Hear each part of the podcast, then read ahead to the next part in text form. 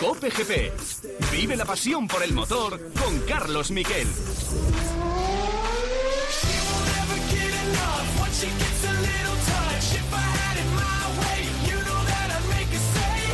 Hola, ¿qué tal? Buenas tardes, bienvenidos a Cope GP. Hemos vuelto. El último Cope GP fue la retransmisión de la calificación del Gran Premio de Hungría. Nos lo pasamos muy bien, ¿eh? la verdad es que era la primera vez que lo hacíamos en Cope desde que venimos aquí en 2010 y hacer una calificación con su Q1, Q2 y Q3 con comentaristas, viviéndolo como lo vivimos con toda la emoción, la verdad es que estuvo francamente bien. Acordaros que casi hace la pole eh, Carlos Sainz en aquel eh, Gran Premio de Hungría. Ahora eh, lo tiene complicado hacer las poles, entre otras cosas, porque hasta que no ponga el motor nuevo, que lo va a hacer el próximo fin de semana y va a penalizar, lleva un coche que pesa más que el de su compañero de equipo. Se calcula que estamos hablando que entre el motor nuevo y la ganancia de peso eh, del nuevo motor respecto al antiguo, que es más ligero, son dos décimas por vuelta. Eh, y además os puedo asegurar que en la última carrera de este fin de semana, un toque con Hamilton, en uno de los pilotos, según Martin Brandel, más limpios de la historia, pero curiosamente que tiene toques con un montón de pilotos, es decir, no es un eh, auténtico criminal de guerra, pero de ahí a lo más limpio de la historia, que yo creo que hay un término intermedio. Bueno, el caso es que se tocó con eh, Hamilton en la primera vuelta y eh, el coche quedó dañado otras dos décimas por vuelta. Dos décimas por vuelta que perdió, que hizo que el ritmo no fuera bueno en toda la carrera. Eh, una carrera en la que ganó Verstappen. Verstappen lleva cuatro victorias consecutivas. Max Verstappen tiene 109 puntos de ventaja en el Mundial de Fórmula 1, en ese Gran Premio de Holanda. Cómo bramaban sus aficionados, todos vestidos de naranja. Desde las 10 de la mañana, además, algunos de ellos, bueno, bastantes de ellos, cerveza en mano, con lo cual se lo pasaban eh, bastante bien. Y, eh, bueno, pues fue una auténtica fiesta, Zambor. Pero no hubiera podido ganar o lo hubiera tenido más complicado si un Alfa Tauri, el de Yuki Tsunoda, no se planta en medio de la pista y echa por tierra la táctica de ir a una parada de Mercedes. Mercedes iba a una parada, estaban intentando algo distinto y hay mucha suspicacia y mucho enfado entre los rivales de Red Bull de que hiciera eso. Piensan que fue una versión light del Crashgate, es decir, pongo un coche que sé que vuelve a boxes, pero que sé que se va a quedar parado, lo planto allí para que haya un virtual safety car y para que así anular la ventaja táctica de una parada solo. Pongo yo neumáticos nuevos, eh, me ahorro la parada y anulo la ventaja táctica que tenía Mercedes. Luego lo que pasó es que Lewis Hamilton en la resalida se equivocó de mapa motor, no puso el mapa motor que tenía que poner y claro, le fulminó eh, Max Verstappen, que además con mucha inteligencia supo eh, tener eh, el reglamento controlado. Es decir, que Verstappen, ¿cuándo puede proclamarse campeón? Porque el Mundial está decidido con esa ventaja que tiene sobre Charles Leclerc. Bueno, pues si echamos cuentas, el, campeón, el campeonato debería estar decidido para Austin, más o menos. Depende de este fin de semana lo que pase, pero desde luego ahora mismo con esa ventaja de 109 puntos que tiene sobre Leclerc y Pérez, eh, realmente, mm, pues bueno, a falta de tres carreras para el final seguro estaría ya decidido. Austin, México, yo creo va a estar por ahí. Eh, porque bueno, tampoco tiene que hacer todas las carreras absolutamente perfectas, que es lo que estamos viviendo ahora mismo, porque su coche está mejor que el de su compañero equipo, tiene suelo nuevo, tiene motor nuevo, en fin, en el podio estuvo George Russell, hay que ver qué bien va Mercedes en carrera, algo que no puede decir Ferrari, tercero Leclerc, cuarto Hamilton, al que pasó también eh, Leclerc, quinto Checo Pérez y sexto Fernando Alonso. Capítulo aparte es Fernando Alonso. Carrerón del piloto asturiano. Y es que, es verdad, a ver, no podemos decir siempre lo mismo, carrerón de Alonso, pero es verdad que tiene un estándar que es hacer las cosas bien en cada momento. No le salió bien en la primera vuelta adelantar, se quedó en, eh, encajonado, decimotercero, ¿y qué hace Fernando? Pues está tranquilo, mantiene ritmo, le dan aire limpio y él con aire limpio y con buen ritmo, que es lo que ha tenido todo el fin de semana, pues hace una carrera que según él es una de las mejores del año. Escuchamos a Fernando Alonso. Al final uh, teníamos un juego de blandas nuevas que, que, nos vino bien, pero luego nos vino mal el último safety car porque todo el mundo paró y puso unas ruedas un poco más frescas que las nuestras y tenía miedo por, uh, por Norris y por Esteban, pero al final uh, nada, no, conseguimos aguantar y la verdad es que sexto no lo hubiésemos imaginado ayer no lo hubiera imaginado. ¿Qué decía el ordenador de Alpine? todos los equipos tienen unas simulaciones, que además se hacen en el muro virtual también, en las que se ve hasta dónde puede llegar un coche en una carrera. Decía noveno. Bueno, pues Fernando Alonso, como siempre, rompe los, las simulaciones y terminó sexto. Decía noveno, entre otras cosas, porque daba por delante a su compañero de equipo. Intentaron una parada con Ocon, pero con todo el fin de semana no tenía ritmo. Por eso su enfado también de salir tercero con ese eh, Checo Pérez que le estorbó en la, en la calificación. Eh, Fernando Alonso, además, eh, hablaba de Checo Pérez y decía, es que yo creo que no le han avisado, porque se pone a luchar con Sainz cuando Sainz ya tiene 5 segundos de sanción por esa eh, salida un poquito irregular de boxes, esa salida peligrosa de boxes, que no está de acuerdo el propio Carlos Sainz, y se fue por la tierra. Y Alonso le achuchó, pero evidentemente, claro, no se tiró del todo porque si se tiraba y se colaba, le pasaba por detrás de Lando Norris, que era el gran objetivo, eh, cubrir a Lando Norris. En cualquier caso, eh, vamos a escuchar a un Fernando Alonso hablando de esa salida del Gran Premio de Holanda. It was good. It was for sure 70 laps of qualifying today because we could not relax. Han sido 70 vueltas de calificación. Good, but uh, I lost places on the outside of one.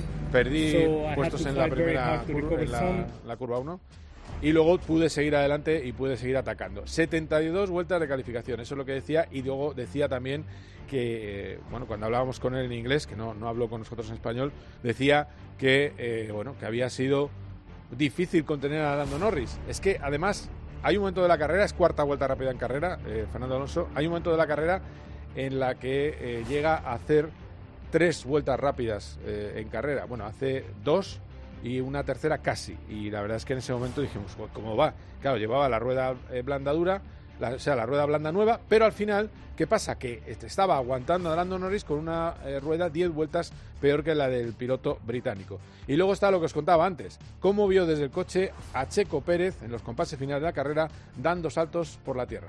Yeah, true. I don't know. Checo risk a lot for no reason. Arriesgó demasiado y no lo entendí. Y dañó el suelo del coche. Yeah, I was just concentrating in, in the cars behind because obviously the Ferrari and Red Bull were not my fight.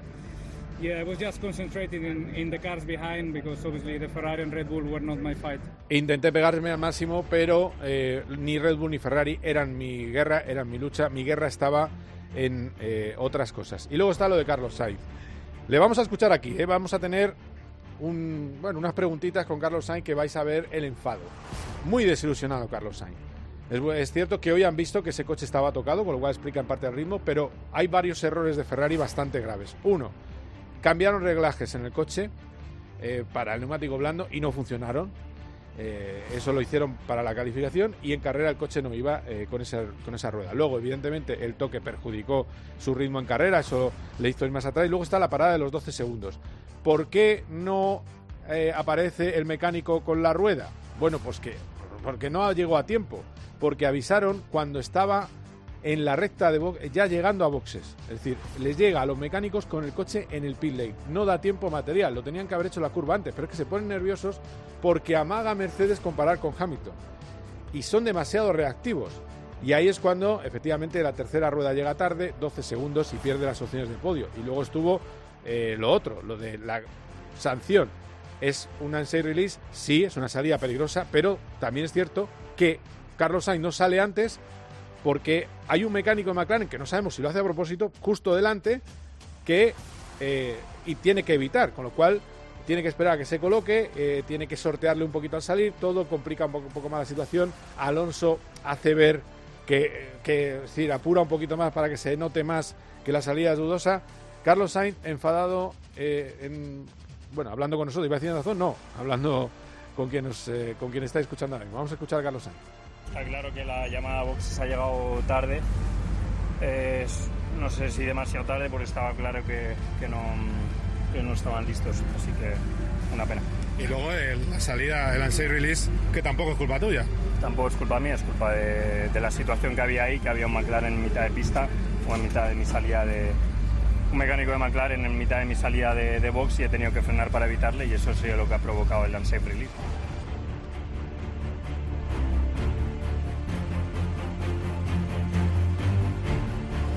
Y por cierto, deciros que eh, esto le aleja un poco de, Max Verstappen de, y de Max Verstappen y de su compañero eh, Charles Leclerc. Sainz está quinto en el mundial y eh, otra vez está detrás de George Russell del Mercedes, 188 por 175. Y Fernando Alonso mantiene la novena posición, pero ya son solo siete puntos los que le lleva Esteban Ocon. Recordemos que tuvo eh, un rosario de abandonos y de problemas eh, Fernando Alonso al principio de este mundial. Lleva 10 carreras seguidas en los puntos, a ver si puede tener la undécima en Monza. Hubo también mundial de motos, mundial de motos en Misano y sobre todo increíble triunfo en Moto 2. Quizás la, categoría que menos miramos siempre, por los españoles. Bueno, pues ganó Alonso López, protagonista hoy de lujo en este Cope GP. Segundo, Aaron Canet. Tercero, Augusto Fernández. Y en la cuarta posición, Albert Arenas. Es una auténtica barbaridad. Es que además sexto, Pedro Acosta. Eso fue la noticia más bonita del día, ese póker español. Y si os parece, vamos a escuchar eh, a, uno de los protagonistas de ese póker español, que es Aaron Canet. Creo que estoy tercero del Mundial, por lo, que me ha dicho Luis. Positivo, estamos vivos en, el campeonato y agradecer a, mi pareja que ha estado ahí después de todo lo sucedido este verano y sobre todo al, artista de, de David Sanchis. me pongo a llorar, ¿eh? Por la conversación que tuve con él el jueves pasado con, con él de esto mismo, que muchas veces ¿Te emociona? Sí, sí, porque me tocó, me tocó el corazón. Es una cosa que nos cuesta siempre tanto a él como a mí cuando te dicen la verdad aceptarla y con él la acepté. Y muchísimas gracias, con dos cojones lo hemos sacado y nos hemos puesto las últimas vueltas. Qué maravilla Aaron Canet, ¿eh? la gente que se emociona, la gente que lo vive. Y Aaron Canet es líder, eh, Augusto Fernández vuelve a ser líder con 198 puntos por 194 Ogura y Aaron Canet 157. Todavía tiene eh, algunas eh, opciones eh, para este mundial, no muchas, pero tiene todavía alguna opción. ¿Qué hemos vivido también? La carrera de MotoGP. Vuelve al podio Maverick Viñales. Victoria de Bañaya, cuarta consecutiva. Bastianini segundo. Marini cuarto. Quinto Cuartararo, sexto Alex Espargaró en el campeonato. Cuidado que Cuartararo ya ve las orejas al lobo. Solo 30 puntos de ventaja sobre Bañaya y pegado a Bañaya a 33 está un Alex Espargaró que va a estrenar motor en la próxima carrera en Aragón y que sigue confiando en sus aspiraciones para el Campeonato del Mundo. La felicidad, la palabra felicidad que era, Maverick Viñales.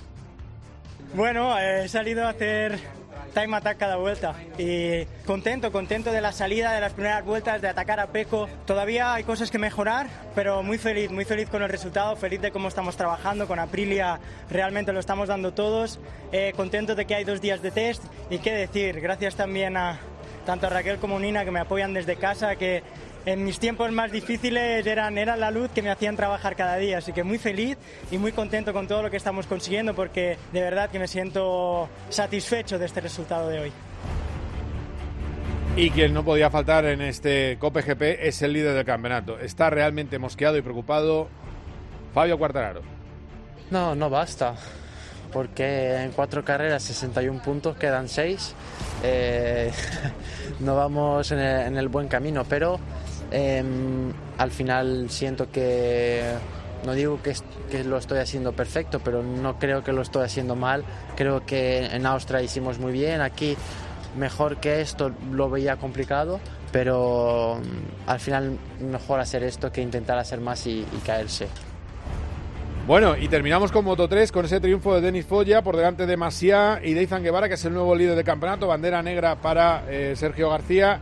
Eh, en la cuarta posición, quinto holgado en el campeonato de eh, Moto 3. El líder es Izan Guevara, 204 puntos, 193 para Sergio García y Foya, cuidado con él que está con 169. Eh, además, mañana vuelve a la pista Márquez, que estará probando la Honda, la Honda que quieren preparar para el año que viene él ha contado su plan y este es. Tengo unos nervios raros ahora mismo. Nervios como nervio, ansiedad, eh, un poco de todo, de ganas de, estar en, en, la parrilla de salida, lógicamente, pero ahora más, más que nunca me toca estar calmado y, respetar mi cuerpo, a ver qué tiempos me, me, pide. Sí, martes seguro que saldré, aparte ayer pues lo dejaba un poco más abierto porque del viernes tenía bastantes agujetas que rodé con la CBR pero, pero hoy ya me siento bien, ya podría, ir, eh, ya podría ir en moto, pero el martes sí que probaré, el miércoles depende cómo me levante, insistiré un poquito más o menos y el objetivo es ese, acumular kilómetros para que cuando esté en una condición aceptable para terminar una carrera, eh, volver a competir. Bueno, pues ahora enseguida vais a escuchar a Carlos Sainz aquí, que es el gran protagonista de Cope GP, y otro gran protagonista, Dani Juncadella que este verano ha ganado las 24 horas de Spa, que sigue subiéndose al podio y que por eso también quería eh, hacerle una llamada que tengo pendiente eh, desde que no hago el programa. Así que enseguida Sainz y Juncadella aquí en Cope GP. Cope GP. Paco González, Pepe Domingo Castaño y Manolo Lama lo dan todo. Vamos a pedir lo que nos gusta. En el deporte. Están a punto de saltar al terreno de juego los 22 protagonistas. En el entretenimiento. En la información. ¿Con qué equipos salen tanto el Madrid como el Barça? Paco González, Pepe Domingo Castaño y Manolo Lama. Tiempo de juego. Los número uno del deporte.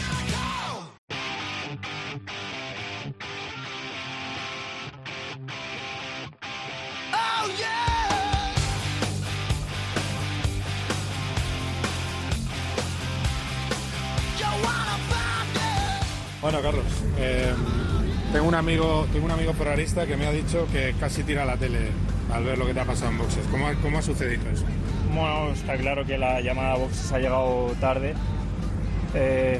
No sé si demasiado tarde porque estaba claro que, que no, que no estaban listos. Lo primero que hay que analizar es por qué en ritmo de carrera no vamos rápido, pero segundo de todo los, los errores o las cosas que tenemos que seguir me- mejorando para, para que no ocurra, no pasen las cosas que han pasado. Y luego el- la salida, el unsafe release, que tampoco es culpa tuya. Tampoco es culpa mía, es culpa de, de la situación que había ahí, que había un McLaren en mitad de pista o en mitad de mi salida de... Un mecánico de McLaren en mitad de mi salida de, de box y he tenido que frenar para evitarle y eso ha sido lo que ha provocado el unsafe release, pero si no fuese por eso no hubiese sido unsafe release, así que ¿de quién es culpa mía? De- del que aprieta el semáforo verde o, el, o del mecánico de McLaren? Eh, eh, o de la situación en general que se ha dado. Eh, está claro que no, que a mí no me parece justo que yo reciba 5 segundos por, por, por algo que, que evita un accidente más que nada. Estábamos viendo la carrera y ha habido dos cosas que me llaman la atención. El adelantamiento al límite de la bandera amarilla, que no sé si para ti ha sido eh, como tal o con, y luego eh, ese, esa última parte de carrera con la blanda que no, no acababas de, de encontrarte cómodo. ¿no? No, el primer stint con la blanda y el stint final con la blanda han sido dos stints eh, malos, eh, por lo tanto hay que analizar con qué, qué está, qué pasa con la blanda. Yo noto que tenemos mucho sobrecalentamiento en el neumático. En un neumático tan blando está claro que, no, que, que nuestro coche no, no acaba de ir bien. ¿Qué esperas para Monza? Ojalá que, que vayamos más rápido, sobre todo en ritmo de carrera, que es donde, donde tenemos que mejorar comparado con Mercedes y Red Bull. Gracias.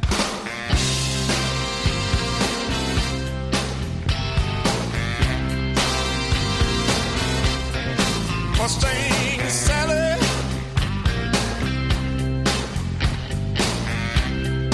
Guess you better slow your Mustang down. Dani Juncadella, ¿qué tal? Buenas tardes. ¿Qué pasa, Carlos? ¿Qué tal? ¿Cómo, cómo, anda- cómo te pega esta música, eh? Caminando ahí con tus trofeitos. eh. Hombre, hombre. Ahí está. Súbelo un poquito, Antonio, va, por favor.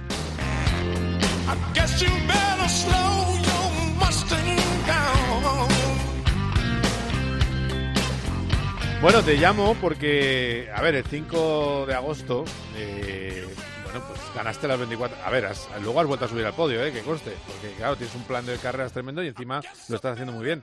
Eh, 24 horas de Spa, eh, que es una pasada y además siguiendo un poco la dinastía familiar, todavía te, te disfrutas, ¿no? Alex Soler Roch fue el otro español que lo ganó, eh, tu tío en 1971, hace 51 años, y ahora llegas tú este año y lo ganas.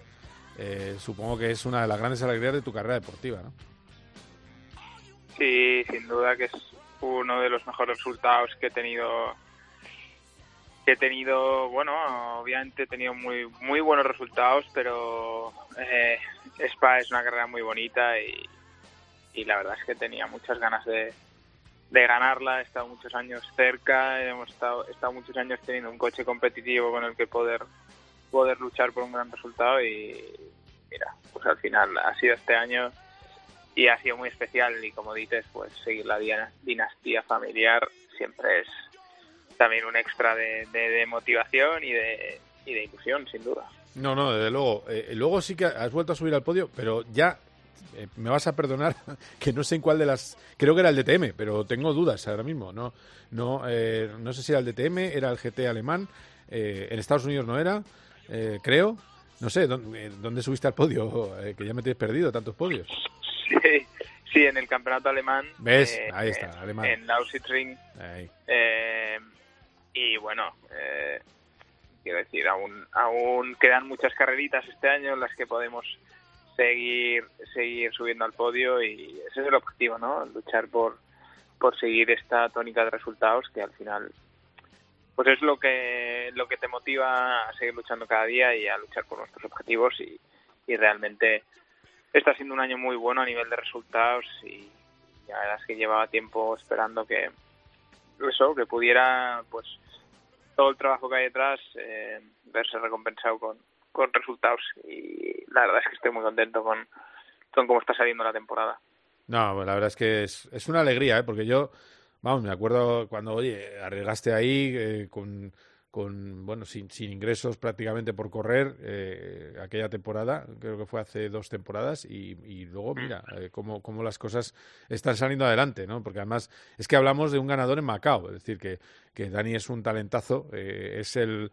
Eh, hay una generación de pilotos en, en GT eh, o turismos que, que es brutal, que ahí está Antonio García, que es más veterano, pero con 31 años tenemos a Dani, entre medias está eh, Miguel Molina, bueno, pues eh, pilotazos, eh, y no sé, yo creo que te voy a ver en las 24 horas de Mans en un coche gordo, me da a mí la impresión. Hombre, sin duda sería sería muy bonito y, para eso voy a seguir trabajando. A día de hoy, pues por desgracia, Mercedes AMG no tienen em, un proyecto del LMDH de Hipercar ahí, ahí planteado, pero pero quién sabe, ¿no? Si en el futuro, justo este año, pues mira, que dejan la Fórmula E, pues seguro que, que va a haber más oportunidades de, de, nuevos proyectos y, estoy seguro de que este es un este es uno que es atractivo para, para la marca y para todos y, y sin duda que para mí pues si, si acaba siendo así voy a querer estar ahí sin duda. Bueno, muy bien. Eh, por cierto, os voy a poner una voz. Ricciardo, año sabático. Eh, no hay nada oficial, pero es que se ha escuchado eso que se lo decía a un compañero de parrilla. Vamos a escucharlo. Me tomaré un año fuera y volver. Se oye regular. Me tomo un año fuera y come back, and come back en, en 24. Eh, bueno, es una pena, ¿no? Tú que conoces bien a Daniel. Sí, eh, no sé si va a ser verdad, pero esto antiguamente pues eh, era algo que, que era muy planteable por muchas personas, pero pero a mí me parece un tanto arriesgado, sobre todo cuando dejas eh, la Fórmula 1 en un año en el que has tenido un, muy mal rendimiento y bueno, al menos mm, eso parece desde fuera, ¿no? Que, que, ha sido un año nefasto a nivel, todos los niveles. Eh, no, no, no hemos podido ver brillar a Ricciardo en ningún momento y, irte y pretender volver el año que viene, pues ya veremos, ¿no? La vida da muchas vueltas y es difícil estar en Fórmula 1, solo caben 20, entonces, pero sin duda que es una personalidad muy importante de todos estos últimos años y yo creo que va a tener la oportunidad de volver. Ojalá, ojalá, porque es uno de los más queridos y es uno de los que tiene más tirón popular, eso también es cierto. Eh, bueno, voy terminando. Del fin de semana de este Gran Premio de, eh, de Holanda, eh, tu amigo Verstappen es una barbaridad, pero también es cierto que le han metido una evolución al coche eh, que estrenó en Spa, que no lleva Checo, que es un escándalo. Eh, digo motor más eh, un fondo nuevo. Y así yo creo que alguien va a decir que hay que cambiar las reglas otra vez. Sí, sí. Eh, a ver, obviamente nunca es es una pasada cuando cuando tenemos un equipo que domina, un coche que domina únicamente y, y bueno, los últimos años se ha juntado que que Mercedes no, ay, perdón, que Red Bull no era el coche más competitivo, pero tenían a Max y, y, y bueno, teníamos una lucha ahí delante muy bonita, pero ahora cada vez Red Bull está más fuerte y, y incluso cuando no parece que tenga el el, el mejor coche o parece que, que, que en la cual y no va a poder hacer la pole el tío baila rasca, ¿sabes? Por dos centésimas y nueve a Carlos y, mm.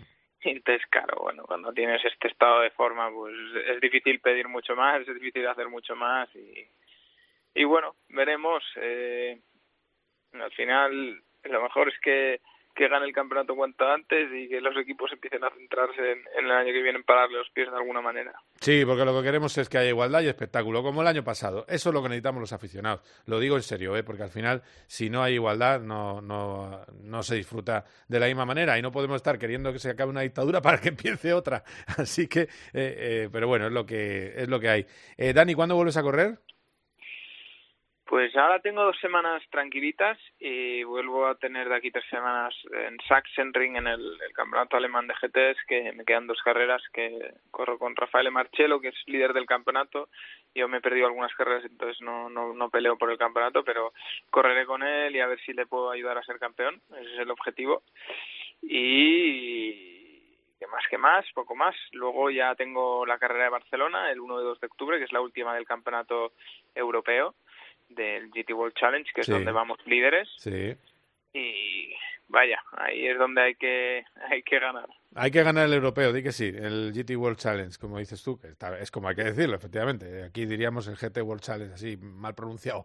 Que, Dani, que ha sido un auténtico placer y, y seguiremos hablando eh, como todo el año. Cuídate mucho, ¿eh? Venga, Carlos, estupendo. Venga, que vaya bien. Eh, Un abrazo. Bueno, pues enseguida vamos a hablar de motos y también eh, recordaros que todavía nos queda hablar de, de Palou, de muchas cosas. Seguimos aquí en Cope GP. Like. Cope. You know Buenas noches, once y media, diez y media en Canarias. Bienvenidos, bienvenidas. Esto es el partidazo Cadena Cope. En otra noche feliz para el fútbol español. De lunes a viernes desde las once y media de la noche, todo lo que pasa en el deporte te lo cuenta Juanma Castaño en el partidazo de Cope. I hear the sound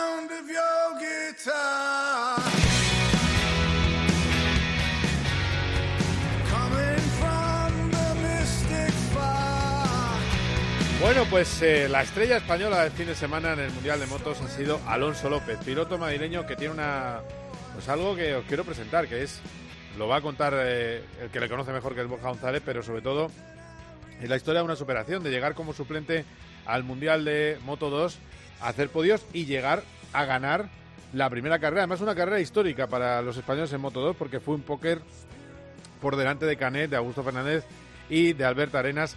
Sigue allí en Misano Adriático ese italiano de pro que es Borja González, allí llaman Gonzalini. Hola Borja, ¿qué tal? ¿Cómo estás? ¿Qué tal, Carlos? Has visto que no está mal como para improvisar este chiste ahora mismo, no está mal. Bueno, a lo que... No, no he hecho ningún, no he hecho ningún comentario porque para no ofender. no merece. bueno, eh, vaya pilotazo que nos ha salido mm, casi de una vía muerta, ¿no? Con, con Alonso López. Bueno, o sea, no, no, no sería justo decir vaya pilotazo que ha salido porque en, en realidad, y yo tengo la, creencia de que, probablemente en, eh, muchas, haya muchos potenciales Alonso López en el Mundial, en el sentido de gente que tiene la capacidad, el talento y, el potencial trabajando, evidentemente, porque es una cuestión de trabajo, de llegar a donde ha llegado él, pero él ha vivido el camino, digamos, no voy a decir el camino dulce, pero bueno, llegó bien, en una buena estructura, con un buen patrocinador al Mundial, y luego el, el camino más amargo, eh, que no le pasa a demasiados pilotos, de, de marcharse demasiado pronto del Mundial y de tener que buscarse las castañas fuera en el Campeonato de Europa, y luego eh, entender esta, digamos, este paso atrás como un, eso que a veces se dice que es un tópico, ¿no? Dar un paso atrás para dar dos hacia adelante. Bueno, pues en su caso lo ha cumplido a, a rajatabla y en cuanto ha agarrado la oportunidad, ya, ya el año pasado en alguna carrera que tuvo suelta pudo asomar, pero este año que eh, cogió esa oportunidad de, de sustituir a Romano Fenati en el, equipo Spidar de, de Luca Boscoscuro, pues eh, lo ha aprovechado a las mil maravillas y la verdad que está está maravillando, maravillando desde, desde que llegó a la primera carrera y eh, maravillando en la manera de pilotar, pero también en la manera de trabajar y de enfocar eh, esta, vamos a llamarle segunda oportunidad que le ha dado el, el Mundial de Motociclismo. Y bueno, pues el, el premio ha llegado este fin de semana, podría haber llegado otro fin de semana o podría no haber ganado la carrera y, e- y en realidad daría lo mismo porque seguiría demostrando lo que, que, el, que el trabajo que, que ha estado haciendo eh, va dando sus frutos y es una, yo creo que es una prueba de, de- es un premio a alguien que lo está haciendo muy bien y que yo creo que tiene un gran recorrido por delante. Hola Alonso, ¿qué tal? Buenas tardes, ¿cómo estás? Hola, buenas tardes, ¿cómo estáis? Bueno, buen amigo Borja, ¿eh? te ha presentado bien, yo creo. ¿eh? Pues yo creo que sí, le damos el aprobado. bueno, bueno. Eh, a ver, eh, madrileño eh, y, la verdad es que ganaste la carrera realmente con, con solvencia. ¿eh? Eh, 1,2 segundos, eh, dominándola. En fin, mm, solo son 20 años, mm, poca experiencia en Moto 2, pero claro, lo que eh, te fuiste de Moto 3, ganas el Campeonato de Europa de Moto 2, surge tu nombre y ahora mismo, eh, pues tal y como vas, yo creo que puedes ser uno de los que aspire al título eh, el año que viene. Bueno, a ver, tampoco me quiero poner eh, objetivos eh, tan, al, tan, tan altos, pero si somos realistas y nos abstenemos a los resultados, pues, pues mira, pues por qué no soñar, pero de momento eh, tengo los pies en el suelo, de hecho ahora mismo estoy en el karting que estoy entrenando y eh, me he quitado el casco un momento Anda, y ajá. estoy haciendo la entrevista Sí. y, eh, y entonces pues eso creo que es un poco la, la clave que de lo que de, de los que están siendo ahora mis resultados que que en Silverstone y en este caso el- eh, ayer en Austria, pues mira, sí, genial, he ganado, pero voy a seguir trabajando, currando, porque si, eh, esto, pues, ojalá que solo acaba, acabe de empezar. ¿Porque lo tienes ya asegurado el año que viene o todavía hay que hablarlo? Sí, sí, sí, está, vamos, ya desde que me senté, eh, desde que firmé ya tenía medio asegurado el segundo año y, y lo tengo y lo tengo firmado. Vamos, de hecho tengo asegurados dos años más. Ah, bueno, mira qué bien. O sea, que eso también te da tranquilidad, tener dos, dos años en Bosque Oscuro, eso está muy bien. Y luego, eh, bueno, me dice que estás entrenando karting. ¿En qué circuito de Mallorca entrenas? Porque vives en Mallorca. No, ¿Dónde? no, no, vi- vivo en Valencia. Ah, en Yo Valencia. Ah, sí. Soy madrileño, pero vivo en Valencia y entre eh, vivo muy cerquita de Cheste Ah. y el karting está en un pueblo que se llama Chiva, en el cartódromo de Valencia. Sí, el, el récord de ese circuito lo tiene Roberto Meri, que es buen amigo mío, el, el piloto de Castellón. A salvo que haya- me haya engañado o lo haya batido alguien, pero, pero vamos, eh, es- Sí, yo le ir en car y va muy rápido. No sé el tiempo que hará, pero rápido va. eso es, eso es. ¿Y sirve un kart para un piloto de motos? Hay mucha gente que, que entrena, pero sí, eh, un car, por así decirlo, de competición, un caseta, un Rotax y demás, yo nunca lo he probado. Pero si hay a gente que le gusta y le sirve para entrenar, pues genial. Ya, ya. Bueno, pues oye, de todas maneras, el, eh, eh, dicen que marea y que es más duro que, un Fórmula 1, el, el cargo gordo, ¿eh? el, el de dos tiempos.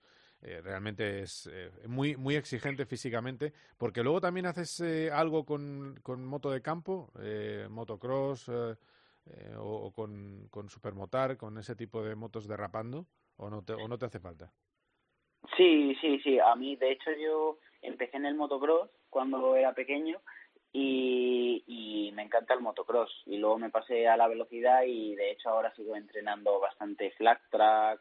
Pero lo que sí que hago es entrenar como con la supermotar, pero con, en un circuito de motocross, con saltos y todo. Uh, uh, claro, pero es que esa moto es, es más pesada, es, eh, hay que echarle más No. brazos, ¿no? Que bueno, el más pesada, más pesada no, pero tienes que ir controlando un poco mejor. Lo que pasa es que también se necesita una técnica, porque si no es muy peligroso.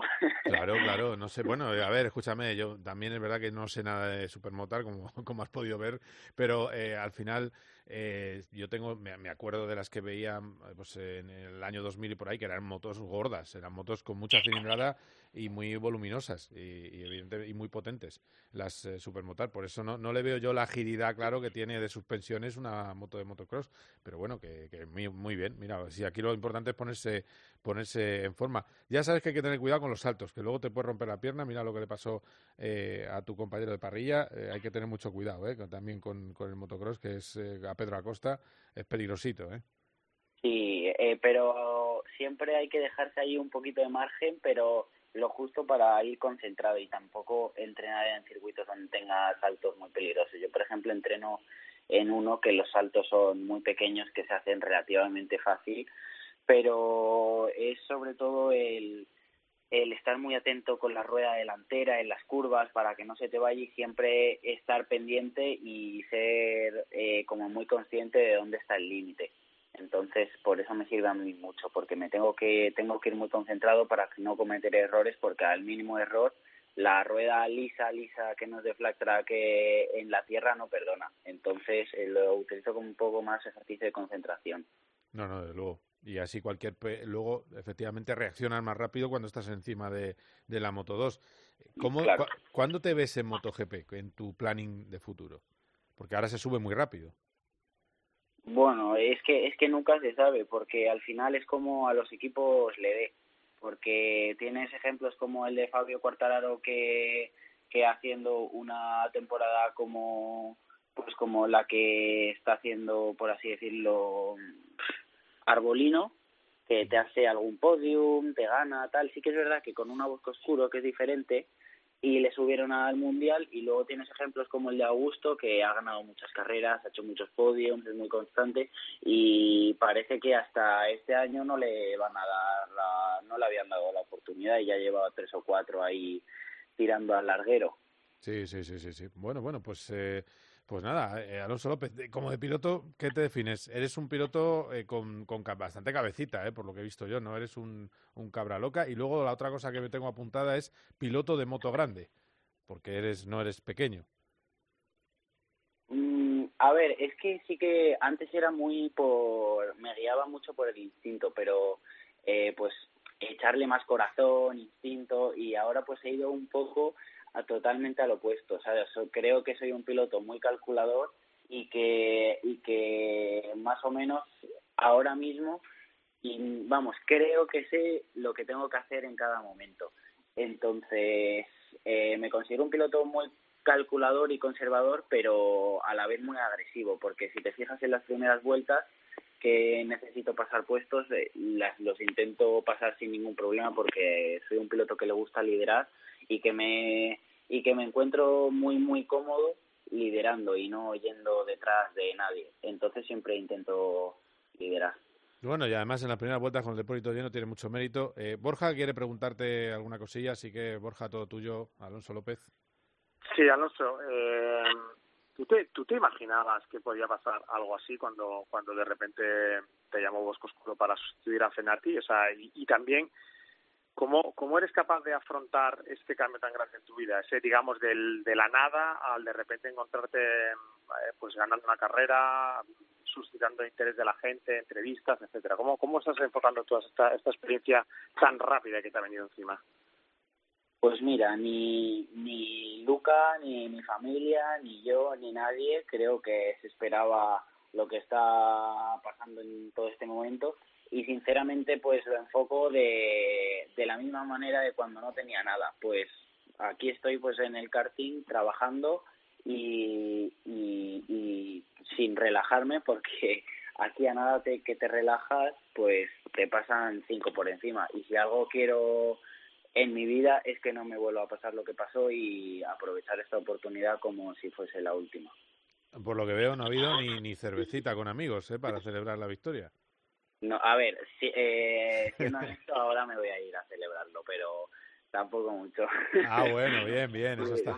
Sí, Es que ayer, los domingos, estoy destrozado, porque encima soy un piloto que lo da todo en la pista y, y que no y que cuando termina la carrera es me baja tanto la adrenalina, tanto todo que me quedo hecho polvo y cuando llego a casa entre el avión, el viaje, de lo único que tengo ganas es de es de dormir y de estar tranquilo y, y, ya está. Aunque hoy dormir no he podido dormir mucho porque como que todavía no lo asimilaba.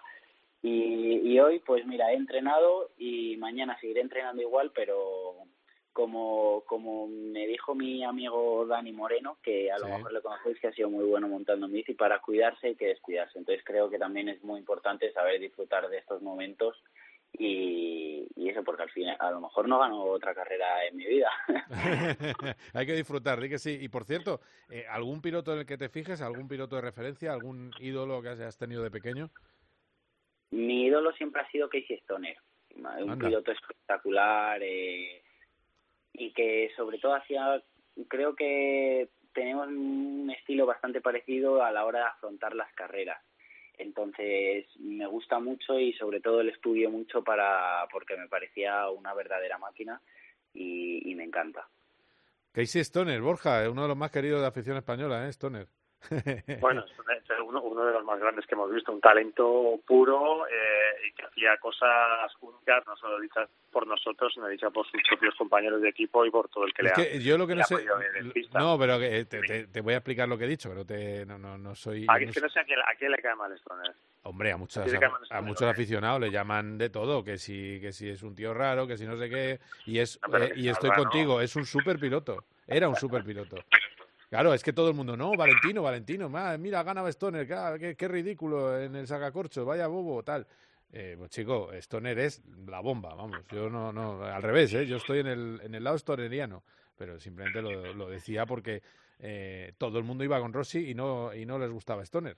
Bueno, la suerte, la suerte es que la generación de Alonso, mm, la verdad es que ya con la MotoGP en marcha, porque la 500 evidentemente les queda más lejana, han tenido muy buenos referentes de pilotos de muy distinto tipo, como puede ser Rossi o Stoner, como pueden ser Pedrosa y Lorenzo, y ahora ya más recientemente Márquez. Pero lo bueno es que tienen referencias de gente de muy distinto estilo de muy distinta manera de enfocar su carrera yo creo que ya en estas generaciones y eso yo creo que el ejemplo es lo que le estaba contando Alonso del entrenamiento que está haciendo de gente que ha llevado la profesión a otro nivel y que y que saben que aquí no se para aquí se termina una carrera se entrena hay que cuidar la alimentación es verdad que con algún caprichito como dice Alonso pero yo creo que ese, ese tipo de generaciones eh, marcan a lo que tenemos ahora y por eso tenemos gente tan joven que está tan bien preparada y compitiendo tan bien desde, desde el principio. Sí, al final Alonso Stoner era un eh, obsesivo del triunfo y de, y de ganar y de prepararse y de entrenar. Eh, y yo creo que en eso es un buen ejemplo, ¿no? Hombre, es que en, encima en esa manera de, de pensar me considero un poco igual porque no como que nunca estoy conforme con, con nada. El otro día, vamos, eh, el sábado que no hice la pole, eh, estaba en el parque cerrado y es que realmente estaba fastidiado porque no había hecho la pole y, sabía que la podía hacer. Y en Silverstone igual, el segundo que estaba genial, pero estaba diciendo, Buah, es que podría haber cerrado más a gusto, he sido un pardillo. entonces, entonces, es como que es como que siempre quiero más, más y más y, y hoy, por ejemplo, me ha dado mucha pena porque Lorenzo ha subido una foto y, y todos los ídolos que tenía de pequeño se, se han retirado porque ya no están ni Pedrosa, ni Stoner, ni Valentino, ni Lorenzo, ni Dobby, que eran los, los que yo veía en la tele pues cuando, vamos, toda esa generación cuando yo estaba empezando a, a ir en moto y ya pues no hay ni uno. ya, ya veo. Sí, sí, sí. Bueno, pues así es la vida. Para eso estáis vosotros, para ser el relevo. Así que nada, quédense con este nombre. Alonso López, pilotazo que está haciendo un gran eh, debut en Moto 2, en el Mundial de Moto 2, y ojo con él para la temporada próxima. Alonso, casi un placer, ¿eh? Que estaremos en contacto. Un abrazo fuerte. Nada, el placer ha sido mío. Y dale bien a la... Dale, tomate, bueno, te puedes tomar dos o tres, ¿eh? No pasa nada. Esta noche Bueno, digo. luego, luego te digo las que me he tomado. Venga, muchas gracias. Un abrazo. Adiós. Bueno, eh, Borja, pues eh, cabeza, mm, manos tiene, pero cabeza, madre mía, qué bien va, ¿eh? Sí, sí, sí, pero sobre todo lo que te digo, al final, eh, un chaval, otro chaval joven que llegó al Mundial, otro chaval que, prometía, le costó un pelín, solo consiguió un podio en Moto 3, luego se atrancó un poco, es verdad que, que era un piloto muy grande, sufría muchísimo sobre la moto, y ha habido un momento, un clic, que un clic que probablemente él nunca habría firmado antes de que pasase, que es quedarte fuera de campeonato, y, y bueno, pues nos ha vuelto otro otro pilotazo. Yo decía ayer en Twitter, eh, últimamente hemos hablado de David Muñoz, que llegó también eh, después de siete carreras al inicio del año y en dos carreras ya había hecho el podio, o del gran Pedro Acosta, y nos olvidamos de, de lo que está haciendo este chico que, que con un camino completamente distinto. Y eso quiere decir que hay talento por todas partes, y el ejemplo del talento por todas partes, pues eh, lo has contado tú al inicio. Eh, un póker en, en Moto 2 con victoria de Alonso, la primera suya en el Mundial, ese segundo puesto de Aaron Canet, que le acerca un pelín, digamos, a su deseo de pelear a fin de temporada por el título, el tercero de Augusto Fernández, que le devuelve al liderato de la general, y el cuarto de Arenas, que es campeón del mundo de Moto 3 y que está todavía intentando conseguir su primer podio en la categoría, pero que cumplió una carrera buenísima, y además el sexto fue Pedro Acosta, solo por detrás de Gura, o sea que fue un día fantástico en la clase intermedia. No, no, una, una auténtica barbaridad. Eh, de MotoGP, no sé yo si va a ganar el Mundial Cuartararo, sinceramente. A ver, eh, ahora ha entrado en un momento, mira, yo creo, ¿eh? tengo la tengo la, la creencia de que es el mejor piloto ahora mismo en, en- de la parrilla, eh, Mm. por nivel. Sí. Creo que la moto es el piloto es el que menos le acompaña la moto de los que están peleando delante. Y creo que además la moto ahora mismo está en una fase que en una segunda fase de crisis, digamos, después de solventar el principio de temporada, que fue complicado, ahora otra vez eh, Fabio siente que no es suficientemente competitivo. Es muy importante, lo hemos hablado muchas veces, clasificarse en la parrilla y ahora mismo pelear contra las Ducati, no solo para, para la Yamaha, incluso para la Aprilia, que es, digamos, la segunda moto que mejor está en estos momentos, es siempre complicado. Y, y luego, cuando sales en carrera, eh, estos pilotos tienen que arriesgar mucho más al inicio, eh, colocarse bien, les cuesta adelantar y es, es muy. Y esto está aprovechándolo a las mil maravillas Bañaya, que ojo, que ha ganado cuatro carreras consecutivas, que es algo que en el Campeonato del Mundo, desde que estamos en la, en la época de, de MotoGP, esto ha pasado muy pocas veces. Creo que solo Stoner, Rossi, Lorenzo y Márquez creo que son los cuatro pilotos que han conseguido ganar cuatro carreras. Y siempre, más. y siempre ganaron el Mundial eh, ese año, ¿no? Por lo que me imagino. Sí, en principio eh, sí, sí, diría que sí. Ahora no tengo la estadística en la mano, pero yo diría que, que sí. Y, y- y es importantísimo lo que está haciendo porque está aprovechando sus oportunidades. Mañana, desde la carrera de Jerez, mm, todo lo que hace ha sido o ganar o ceros. Los ceros han sido, uno fue en Le Mans mientras peleaba por la victoria con Bastianini, que le pudieron los nervios fue al suelo. Otro cero en Alemania cuando perseguía a Cuartararo iba segundo. Y el otro cero fue una, una cosa que en la que no tuvo nada que ver en Barcelona cuando le tiró en la primera curva a Nakagami que se dio por delante tanto a, a Peco como a, como a Ale Rins, que Ale Rins se lesionó.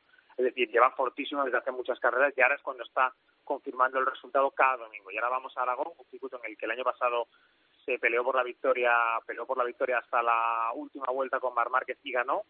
Eh, y es un circuito más complicado normalmente para Yamaha y para Cuartararo, así que podemos salir de Aragón antes de- del viaje a, allá a la zona asiática con Bañaya muy cerca de Cuartararo y, y ojo porque sí que puede estar en disposición de, de conseguir eso que tanto sueña Ducati, que es no solo tener la mejor moto, Sí, si no sino conseguir demostrarlo exactamente con el título, que es lo que le termina faltando. Son 30 puntos. ¿Cuántas carreras quedan ahora mismo? ¿Cinco, me parece? ¿O Seis carreras, Seis. Ujú. 30 puntos. A 33 está Alex Espargaró, que todavía está cerca. Será un circuito complicado para él y terminó sexto. Vamos a ver Sí, qué bueno. tal Aragón, que se le da muy bien, va a ser importante. Sé que dentro de la afición hay poca po- poca gente que crea realmente que pueda conseguir el título, pero pero desde que empezó el Mundial hemos estado un poco con la misma cantinela y aquí estamos, a falta de seis carreras y sigue ahí metido. Eh, pasa cualquier cosa y se acerca más, o sea que vamos a, confiar, tiene una buena estrategia de, de motores en Aprilia, va a estrenar un motor en Aragón, con lo cual va a ir con motor fresco para la Ah, siguiente bueno. carrera. Ah, bueno. Ya hemos visto el nivel al que está yendo también Maverick Viñales. Bueno, ojo, a mí, a mí lo que me parece, eh, lo que me encanta es un poco la recuperación de Maverick, eh, eh, que también, Claro, también hay que da- ponérselo en el haber de Aprilia, confiar en Maverick, eh, ponerle... A mí, ya te digo, o sea, en el haber de Aprilia barra eh, Alex Espargaró. Eh, Aprilia, Aprilia por delante lo ponemos porque es la marca que, con- que confía en él. E incluso este año cuando lo renovó, muchos decían, "Ruf, vaya renovación churro con esta moto y no está haciendo nada Maverick, que al final esa confianza la está, la está devolviendo el piloto español. Y luego Aleix, porque Aleix fue el que más empujó en su momento cuando se montó todo el lío aquí en Yamaha, el lío que montó el propio Maverick, fue el que el que le dijo a Aprilia, ojo, vamos a aprovechar esta oportunidad, vamos a pillar a este tío, y fue el que el que más empujó para para para pillar a Maverick Viñales y al final pues eh, el, el premio se lo está dando a la fábrica también por esa ese digamos ese papel que siempre se le da a Alex Pagaro, que lo dicen de- dentro de la pro- propia fábrica de capitán Eh, y el capitán ejerció para atraer a Viñales y ahora Viñales está funcionando muy bien y, y va a seguir ahí durante todo lo que queda de temporada. Bueno, y, y mañana se sube a la Moto Market, martes y miércoles. Se supone que habrá cosas nuevas que probar, porque dice Paul Espargaró que no están probando nada. Se supone que en ese test sí va a haber Bueno. cosas nuevas. Claro, son cuatro pilotos. Eh, Mark va a probar cosas nuevas, va a probar pro- lo que es la base o lo que creen que es la base del prototipo para 2023. No sabemos qué es, habrá que esperar mañana cuando levanten la persiana de- del box. Paul no va a probar nada porque no va a seguir nivel en Honda y Honda no. Él, él se ha ofrecido y le ha dicho por activa por pasiva que está aquí con contrato hasta fin de temporada y que quiere ayudar a que la moto funcione, que cuenten con él si quieren, pero Honda pues tiene esa filosofía y seguramente el otro piloto que probará alguna cosa nueva será Nakagami, que al final eh, estaba en duda si seguía o no seguía el año que viene y al final parece que, va a seguir porque el, el que le tenía que sustituir, el piloto japonés Ayogura, que es el segundo de Moto2, ha decidido seguir un año más en la clase intermedia, así que se va a centrar el, el trabajo en, en esos dos lados, en el de en el de, y en el de Nakagami, pero en la parte de Mark sobre todo nos vamos a fijar primero antes de ver el prototipo, vamos a ver al tipo, es decir, a ver cómo está Mark, a ver cómo, cómo se siente, que es lo que él quiere, porque ya ha dicho que en principio su cabeza solo está pensando en recuperarse físicamente, ver si, si pasa el primer día y se siente bien, hará el segundo día, si no lo ve claro, no hará el segundo día y poco a poco ir volviendo a recuperar la forma, porque él dice su, su idea, su sueño, su deseo es terminar la temporada, es decir, estar en la próxima carrera en Aragón, pero no ha querido decir que sea para competir 100%, por decirlo de alguna manera, sino para usar todo este periodo para readaptar su cuerpo y para hacer como una especie de, de- pretemporada física, porque, bueno, según ha dicho él, no se siente todavía a tono físicamente, pero mm, ya conocemos a Marc y luego dice una cosa y termina pasando otra. Sí, bueno, vamos a ver, yo creo que la, es lo que estás diciendo tú. Si él se encuentra bien el primer día, eh, le veremos corriendo en Aragón. Yo creo que la, la clave, a ver qué pasa con eso. Y luego, algún apunte me quieras hacer de Moto 3, que sabes siempre que es la carrera favorita de Joseba Larrañaga. Bueno, pues eh, que sigue que sigue en la línea. Ojito con Foggia, que está tercero, que ganó esta carrera, está a 35 puntos. Y ya el año pasado estuvo recortando puntos y apretó a, a Pedro Acosta hasta el final. Y bueno, pues eh, fue un día horrible para, para Sergio García, que le pasó de todo, terminó hasta con una bandera negra descalificado. Y un buen tercer puesto de Izan Guevara, que, que tiene antes sido la oportunidad de, de, bueno, de pelear por este mundial, a veces nuevo líder tiene 11 puntos sobre su compañero de equipo, pero tiene que aprender también a gestionar esto que viene ahora, que es lo complicado, ser líder. Eh, y ahora, digamos, le toca, le toca defender posición, que es más difícil, y a ver cómo lo gestiona el piloto mallorquín, que no, mm, hay que olvidar que debutó la temporada pasada y que, bueno, pues tiene ante sí un, reto precioso, el de, el de ser campeón del mundo de Moto 3, porque su destino para 2023 es, es subir a Moto 2. Sube a Moto 2, perdona, que no, eh, eh, Sergio, ¿no? Sergio García. No, Sergio e Izan, los dos van a subir. Los dos, ah, que suben los dos. Sí, sí. Oh, Sí, Foya ya tiene su plaza garantizada. Sergio ya, ya ha dicho que, que va a subir sí o sí. Su manager está buscando el sitio porque eh, las dos plazas en el equipo de Jorge Matías Gaspar serán para el británico Dixon, que lo tiene ahora mismo allí, y la otra plaza eh, al 99% va a ser para Izan Guevara. Izan Guevara. Así que eh, sí, sí, que es el, bueno, el, la, digamos, va a ser al final la apuesta en esa categoría de Aspar, que es verdad que es un piloto físicamente más potente, más grande que, que García y seguramente pues por eso lo, lo van a hacer, además de que es verdad que Guevara es un piloto que viene desde abajo en el equipo de Aspar y Sergio un fichaje, eh, digamos, es más de la familia Izan que, o más proyecto eh, de- del equipo Izan que, que Sergio.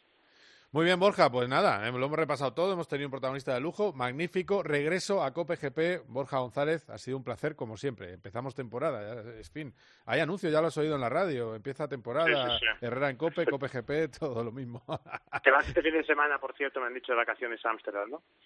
La madre que los trajo, vaya desastre, vaya desastre, mira, eh, los veníamos hablando en privado, el desastre que tiene el aeropuerto de Ámsterdam pasa en el de, el de Madrid y lo cierran. Es que vale ya de complejitos, que se organizan mejor las cosas en España que en otros países. Y, y Desde mayo, Carlos, ¿eh? Esto es desde mayo. Llevan así desde mayo. Bueno, pues ya está. Desde mayo. Pues nada. Pues que sigan sin poner el personal suficiente. Y efectivamente, hoy en el avión que yo volvía, aparte de llegar dos horas tarde, Dani Asenjo estaba a- al borde de colgarse con una soga, me lo he encontrado cuando venía, todo el mundo preocupado. Resulta que eh, había una cola tal que ha habido 50 personas que no han volado en el avión en el que venía yo. 50. Y encima, claro, dice, no, no evidentemente no hay que colarse, pero claro, eh, si la cosa se pone así, yo me he colado, la verdad, está bien, yo, yo me he colado, es así. Yo me he colado, me he colado, porque... Pero claro, había vigilantes de cola. No, no, oiga, no se puede colar. Ya, pues, oiga, que no cojo el avión. ¿Sabes lo que te digo? Que también podían decir, pues, pues ya que esto es un desastre, pues los que tengan el vuelo dentro de una hora vayan por aquí. ¿Sabes? Pero No, no, no. Esto lleva así desde hace mucho tiempo y, y lo que dices tú es la tónica de cada día es la gente que no puede coger el avión de vuelta. Madre mía. Bueno, gracias Borja, un abrazo, cuídate, que vaya Un bien. abrazo. Venga, Hasta ahora. Un poquito de musiquita. Vamos.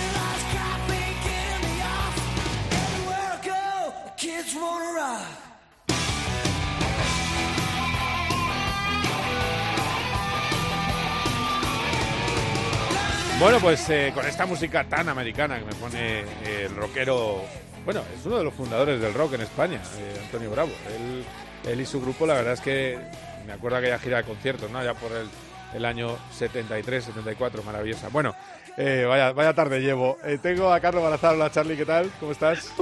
Muy buena. Bueno, tú, oye, tú has estado, tú has sido batería, o sea que todo el mundo tiene lo suyo. sí.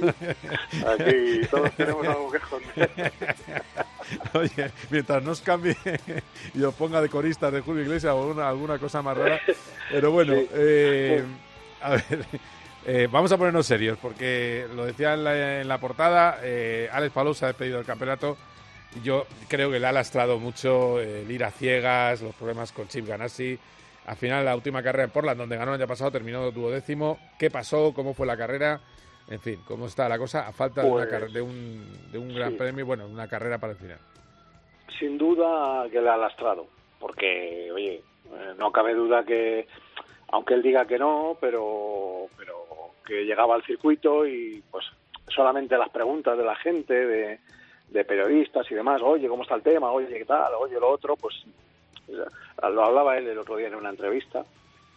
Y sobre todo no poder acceder a, a los datos del equipo desde casa para, pues, para probar y pensar ¿no? Eh, Alex es un tío muy reflexivo, que trabaja mucho eh, su profesión y claro, pues eso sí es verdad que le ha cortado las alas. Sí que Ana sí sabrá. Eh, al final resulta que tenemos una parrilla para la carrera del domingo en el que Alex era el mejor del resto junto al Ungar detrás de los tres Penske. Pues señor Ganassi usted sabrá, sus otros dos pilotos decimocuarto y decimosexto. Pues bueno, pues muy sí, bien. el único Pues que, que se ha salvado de la quema es duodécimo Palou y el único que se ha, calvado- se ha salvado de la quema ha sido Dixon, ¿no? El único Sí, Dixon, sí, pero te decía en la parrilla. O sea, que, Ah, en la parrilla, Palau- ya, ya. Palau En hizo carrera, una, sí. una muy buena clasificación para lo que había. Ya, ya, ya. Y luego en carrera, bueno, pues tuvo un problema en el tren trasero, pero eh, Palou es muy bueno, no lo vamos a descubrir ahora, No. pero Mm. eh, con el problema que tuvo, hizo el relevo más largo que hizo, clavó los tiempos en 1-1-9, 1-1-9, 1-1-9, 1-1-9, eh, 1-1-8, 1-1-8, 1-1-8, 1-1-7, o sea, a medida que iba quemando combustible, eh, a pesar del problema que llevaba, pues bueno, intentó salvar los muebles como pudo y también eh, esta vez pues no funcionó la estrategia. Ayer la, la, la goma que iba bien en carrera era la blanda, la roja, y tanto él como Newgarden eh, tuvieron que hacer el último relevo con la goma dura y eso pues también les, les, les penalizó. A él, aparte del problema con el coche, pues perdió casi cuatro posiciones y Newgarden también perdió tres posiciones cuando estaba luchando por estar arriba para ganar. Así que, bueno, pues Will Power es quien, mejor lo tiene, ¿no? Sí, Will Power ahora Will mismo, Power con un tercero, mismo- ¿no? Sería campeón, con un tercer puesto. Sí, bueno, tiene 20 puntos de ventaja sobre Newgarden, efectivamente, con un tercero sería campeón. Sí. Eh, y tiene 20 puntos sobre Dixon. Lo que pasa es que esta película, Carlos, ya la hemos visto muchas veces. Sí, hay muchos en juego, hay muchísimos puntos en juego, no sé ahora la cifra exacta, pero... No, eh, no, no, no, me refiero, me refiero a que Power ha llegado en este Sí, primero, o sea, Sí. con una ventaja apreciable. Eh, Power solo tiene un campeonato en 2014 y tiene cuatro subcampeonatos. ya. Y creo que tres de ellos perdidos contra Dixon. Y que, Eh, que ya, ya, sí, o sea, Power, eh, no, Claro. digamos que para la, la velocidad que siempre ha demostrado no ha tenido el título que yo creo que tenía que haber ganado, pero bueno, eh, Sí. a lo mejor lo gana este año. Eh, Bueno, ¿en qué, en qué puesto quedó Gerta? Eh, Herta quedó, lo- espérate que lo miro porque yo creo que fue al final sexto. Tuvo un problema en, la clasificación, bueno, un problema, no clasificó bien, la verdad, sexto efectivamente. Y bueno, a ver, el tema de Herta es muy fácil, Carlos. Eh, no se le podría medir por lo que ha pasado este año, aunque en circuitos tradicionales es el tercero del año, ¿eh? Ah, sí, Ah, ah, mira. Sí, sí, sí, sí. O sea, si quitamos en óvalos sí que hasta es un desastre este año. Ya. Pero en, en circuitos eh, ruteros es tercero este año. No, no. Eh, a ver, yo creo que Gerta, igual que decimos que Palou le ha, le ha despistado un poco, le ha sacado de punto el problema con, con Ganassi, eh, yo creo que a Gerta todo este tema de, de la Fórmula 1, pues quizá también ha sido un poco de distracción. ¿eh? Bueno, de todas maneras, no, pero es que yo, pero yo bueno. estoy un poco enfadado con el tema de Gerta. Porque eh, va a la Fórmula 1 Gerta, o quieren que vaya, que yo creo que al final va a entrar en, en Alfa Tauri y, Gasly va a ir, eh, va a estar Alpine. en Alpine. Eh, pero, ¿por qué no va Palou? ¿Qué es mejor? Ah, es que tiene que ser americano. Es que la No. Fórmula 1 quiere un estadounidense. Ese es el problema. Ya está. Escúchame, es muy fácil. Eh, de momento, Gerta ya ha hecho un plan de test y Palou es lo que quiere hacer y por eso está en líos con Ganassi. Sí, pero ¿por qué, por qué ha hecho un plan de test? Pues porque Pues por- tienen un no. estadounidense. Igual que le están pagando la carrera bien, deportiva bien, a claro, Sargent. a Sargent. Que Claro, sí, que sí, claro, es que- pero sí, sí. Claro, por eso no quieren subir a Gerta, porque tienen a Sargent en su, en su escalera, en lo que se inventó. Sí, porque ha dicho Eh, Domenicali, que, no, que vaya a la escalera eh, prevista. Claro, bueno, claro. de todas maneras, por resultados no le valdría ahora mismo, ¿no? Lo que tiene, o sea, Eh, solo no, le vale no, no, ganar no, no, no. en, en- en el... Claro, no, no, no le vale. Bueno, pues vamos a ver qué pasa con eso. ¿sí? excepción. Pero vamos, yo creo que, la- que yo creo que al final alguien cederá. ¿eh? Eh, hay tanta interés que yo creo que. Yo entiendo que sí, o sea, sería. Pero, sería- pero a mí personalmente me indigna que uno que al que gana Palou, que le ganó bien ganado el año pasado, le adelante eh, camino este de la. Fórmula 1. Y Y este, año año. también, y este año también. Pero, pero Carlos, es lo que te digo, el problema de Palou en este caso es que todavía por en el equipo en el que está no ha tenido la facilidad de Gerta por estar en Andretti con el tema de McLaren y Zap Brown de subirse a un coche. Además, fíjate que Gerta se sube con McLaren y va a acabar en Alfa Tauri. Ya, ya, bueno, es. Claro, porque te digo que es, que... un interés de, de- de la Fórmula Claro, 1, claro, de, de claro. negocio. El negocio quiere un americano. Bueno, vamos a ver qué pasa. Eh, gracias, eh, Charlie. Ah, bueno, por cierto, que has estado en el homenaje, ¿no? A, a Antonio Sí, Boto, muy, muy pues- bonito, ¿no? en Pravia, en el, en el, en el rally de históricos de, de Asturias. Y muy bien, estuvo Sainz, estuvo Moya, estuvo Juanjo Lacalle, eh, su familia y bueno, y los amigos más allegados, pues ahí estuvimos recordándole y, y contándonos bolas, como le gustaba decir a él, contándonos bolas, Charlie. Batallitas, ¿no? Así que allí estuvimos, exactamente, contándonos batallitas. Bueno, eso está muy bien. La verdad es que, un grande Antonio Boto. eh, Muy bonito. Y se le echa, se le echa mucho de menos. Eh, gracias, Charlie. Un abrazo fuerte. Que Un bien. placer. Hasta luego.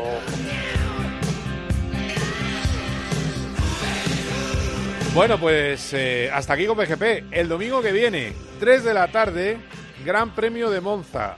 Porque es que hemos empezado así a lo, a lo bravo, es decir, a lo, no lo Antonio Bravo, a las bravas. Carrera cada fin de semana, tres fines de semana seguidos, el templo de la velocidad. Ferrari llega en una crisis bastante importante porque Mercedes le está comiendo la tostada, pero es circuito que no será bueno para Mercedes, penalizará a Carlos Sainz. Lo viviremos el domingo a partir de las 3 de la tarde aquí en Tiempo de Juego. Con Carlos.